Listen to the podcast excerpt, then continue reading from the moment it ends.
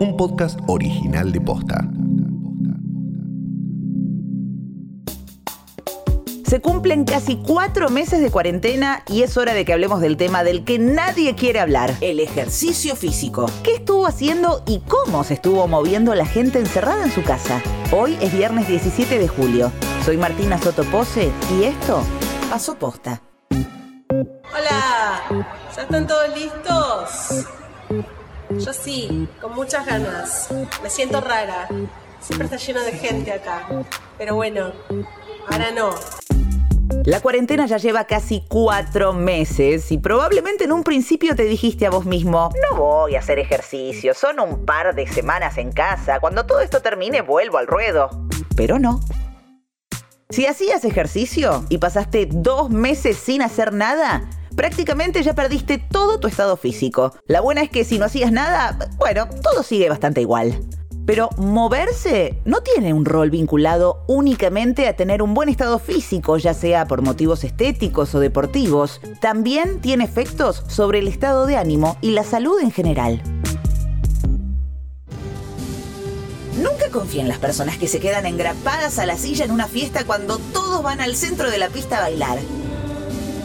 Suena Just Can't Get Enough haciendo vibrar el piso y quienes no quieren negarse a esta tentación se empujan entre saltos tirando un par de servilletas al suelo. Nadie puede decirle que no al estribillo de You Spin Me Round. Sin embargo, algunas personas siguen con el culo atornillado a su asiento mirando la pantalla del celular mientras las luces de colores pintan sus caras. ¿Qué esconden en esa quietud? Es el miedo al ridículo uno se expone más cuando baila que cuando está desnudo. Este es un fragmento de la nota que escribió Maya de Bowitz para la agenda. Mi nombre es Maya de Bowix, soy periodista, escribo en suplementos Soy de Página 12, en la agenda, en Infobae. Y bueno, mi actividad física que hago casi todos los días es bailar. En general, Zumba. Es una actividad que hacía ya hace tres años, colectivamente. Ahora lo hago sola, a veces en clases con profesora. En el artículo, Maya cuenta que hace tres años su médica le dijo que hiciera alguna actividad física, no por sedentarismo ni por problemas de salud, sino para cambiar su relación con su cuerpo. Lo que me gusta de esta actividad es que me permite ser distinta por un rato, no pensar en lo que pienso siempre y conocer mi cuerpo desde otro lugar y sobre todo divertirme, una especie de, de alegría que distinta a lo que me provocan otras cosas. Dato random. No solo el cuerpo y el ánimo, la actividad física también fortalece la memoria. Practicar ejercicio regularmente incrementa la producción de células del hipocampo. Estas son responsables de nuestra memoria y capacidad de aprendizaje. Además, al hacer ejercicio, el cerebro produce más neuronas y más conexiones entre ellas, o sea, tu cerebro se hace más grande, para decirlo de una manera poética. En la misma línea, la práctica de actividad física entre los 25 y los 45 años juega un rol fundamental en la prevención de las enfermedades neurodegenerativas. En el comienzo de la cuarentena hubo gente que decidió seguir entrenando para mantener su estado físico. Una de las recomendaciones de la OMS para mantener y mejorar la salud es realizar actividad física.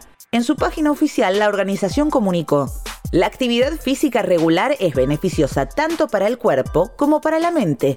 Reduce la hipertensión arterial, ayuda a controlar el peso y disminuye el riesgo de padecer enfermedades cardíacas, accidentes cerebrovasculares, diabetes de tipo 2 y diversos tipos de cáncer. Hola, mi nombre es Manuel Brandón, soy preparador físico en la primera de Atlanta Futsal, además de dar clases de fútbol femenino de manera individual, de manera particular. La respuesta de la gente hasta ahora ha sido buena. De hecho, fue uno de los, de los motivos más importantes para continuar con los entrenamientos con cierta regularidad. Así que yo creo que valoran mucho romper un poco con, la rutina de la cuarentena, que es el sedentarismo, que es pasar mucho tiempo sentado. Así que, bueno, ese fue uno de los pilares para, para seguir entrenando. Sin embargo, es difícil mantener el ritmo cuatro meses después. La cantidad y constancia fue bajando, pero ya ahora se mantuvo. Al principio de la cuarentena hemos llegado a tener clases con 25 personas, en donde por ahí en alguna pantalla había dos personas o tres que vivían en la misma casa entrenando, con lo cual se acercaba más a 30 personas entrenando. Bueno, ese número ahora bajó, pero nunca es menos de 10 personas, ¿sí? El número que estamos manejando ahora es aproximadamente de 15 personas. Pero como dijimos, los beneficios de hacer ejercicio no son solo físicos también son psicológicos. Muchas veces se asocia mucho la actividad física solamente con el cuerpo y se deja un poco de lado la importancia que tiene en lo psicológico y en el desarrollo de todo lo que es nuestras vidas. Ella es Nayu Claria, personal trainer y profesora de spinning y rock cycle.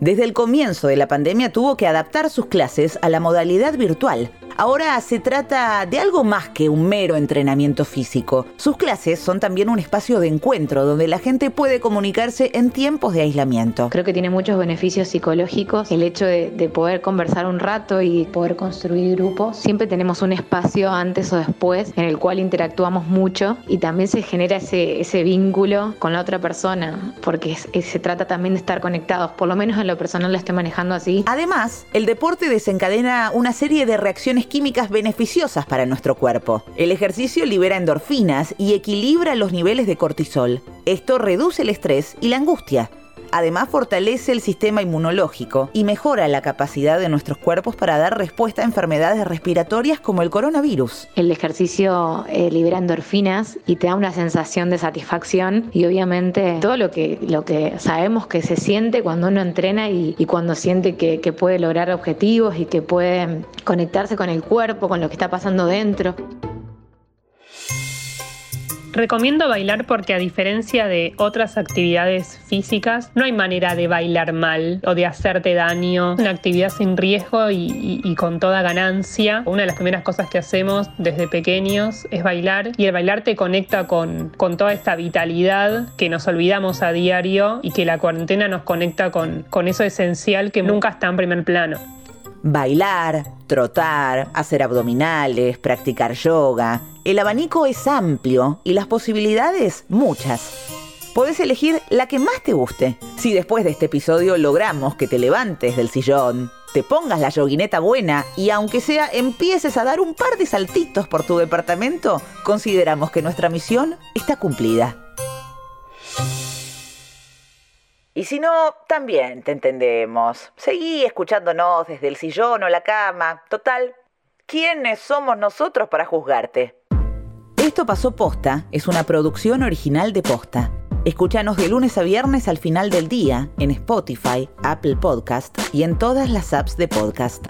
Búscanos en Instagram y en Twitter. Somos arroba postafm. En la producción estuvieron Galia Moldavsky y Fede Ferreira. Nuestro editor es Leo Fernández. En la dirección general, Luciano Banchero y Diego del Agostino. Soy Martina Sotopose y esto pasó posta.